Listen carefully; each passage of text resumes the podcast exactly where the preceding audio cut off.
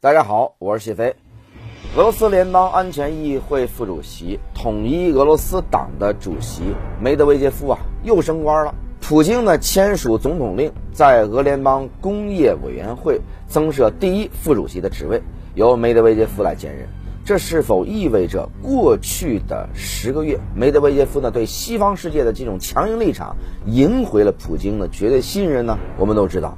啊，梅德韦杰夫呢和普京这个私交啊甚密，但是两人曾在对待西方的立场上出现过比较大的分歧，啊，还被传因此而决裂。所以呢，本期视频我们就以梅德韦杰夫为主线来讲一讲他亲西方的半生，归来仍是民族主义斗士的精彩故事。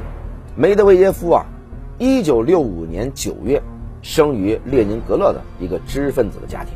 父亲呢是国立技术学院的化学教授，母亲呢教俄语，在当时的苏联，这种家庭的社会地位很高啊。梅德韦杰夫呢也在干部子弟学校上学，小伙儿哎长得帅，人也聪明，父母对他的期望就很高，觉得他能当外交官。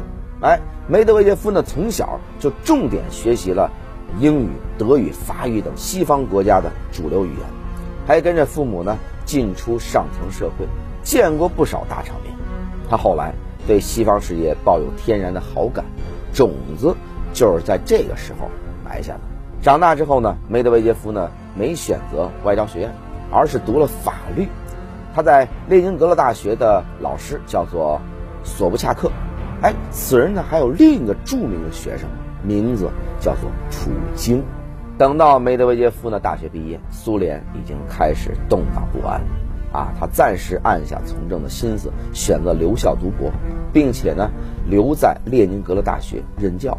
期间呢，俄罗斯作为一个崭新的国家啊，在苏联的废墟上崛起，开始普及民选。索布恰克呢动了从政的心思，普京和梅德韦杰夫哎就这样走到了一起。一九九一年，索布恰克。当选圣彼得堡啊，就是曾经的列宁格勒市的市长。此人呢擅长啊演讲拉选票，可是做事儿呢不太行。当时呢该市的大部分政务都是普京和梅德韦杰夫跑前跑后办下来的。五年，俩人呢在索布恰克的手下打拼五年，结下了深厚的情谊。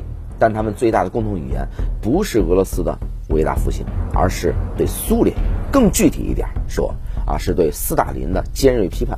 普京曾经说过，斯大林带领这个普京啊走了一段弯路，脱离了人类文明的康庄大道。梅德韦杰夫呢当上这个总统后也说，他坚信国家的任何发展、任何成就与理想，都不能以人的苦难和损失为代价。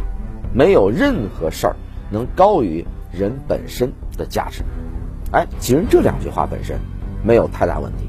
于是呢。啊，在对苏联的仇恨以及批判的这个驱使下，普京刚一当上总统，就开始向西方世界抛出这个橄榄枝。啊，他提出加入北约，还在 G7 集团的桌子边上得到了一张座椅。但是没过多久，普京呢就认清了西方的真面目，在他们的金字塔的体系当中，只要不是昂萨人、日耳曼人或者罗马人，就永远。不会得到公正对待。斯拉夫人信仰东正教，本身就是异端了。再加上来自苦寒之地，生性野蛮，是吧？西方国家更不会正眼看待俄罗斯了。咱们很多人呢，觉得美国强调人人平等，就如何如何民主自由了。哎，实际上人人平等有一个重要的前置条件：哪些人他是人呢？美国宪法诞生的时候，很多人都不算人，你怎么就敢肯定说自己在美国人眼里算是个人？有了这些现实的遭遇，普京的思想逐渐发生了变化。但是呢，梅德韦杰夫呢没有从事一线工作，感触并不深，他依然保持着少年时对西方世界的美好幻想。二零零八年，他当上总统。啊！立刻以更天真的方式向西方敞开了怀抱。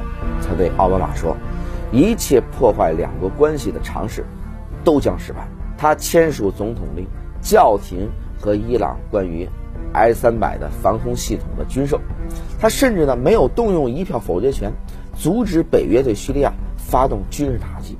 梅德韦杰夫呢认为，我出卖盟友的动作如此坚决，美国总该对俄罗斯友善一些了吧？但是他的不断让步，换来的是俄罗斯在中东仅剩的盟友啊叙利亚内战爆发，北约继续东扩，一步步的逼近俄罗斯的边境线。二零一一年的叙利亚内战给了梅梅德韦杰夫啊当头一棒，他似乎忘了西方国家站上世界权力的巅峰，不是靠天真无邪，数百年来他们对全球各国犯下的罪行更是罄竹难书。啊，我不知道这个梅德韦杰夫啊有没有读过美国的发展史，知不知道第一批登陆北美洲的英国人如何残杀印第安人？如果他认为这样做是可取的，那他有什么资格去谴责斯大林？又怎么会对西方世界亮出屠刀，没有半点提防呢？当然，真正让梅德韦杰夫破防的不是叙利亚内战，也不是之后几年他一度失去亲密。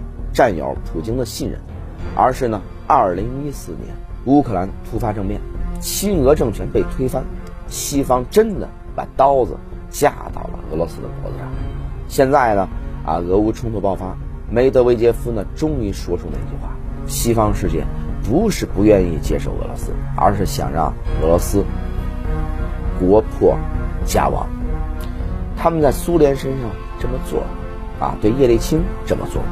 梅德韦杰夫和普京也该清醒，如果呢还不清醒，啊，梅德韦杰夫呢，啊，可以问问自己的儿子伊利亚·梅德韦杰夫。哎，这小伙呢，常年居住在美国，还拥有一个加油站的连锁集团。可是呢，俄乌冲突刚爆发，这里伊利亚就被没收资产了，啊，驱逐出境。就算什么民族大义、利益仇恨，那都是虚的。这梅德韦杰夫的愤怒总该来自美国人把刀捅向了他真正的软肋吧？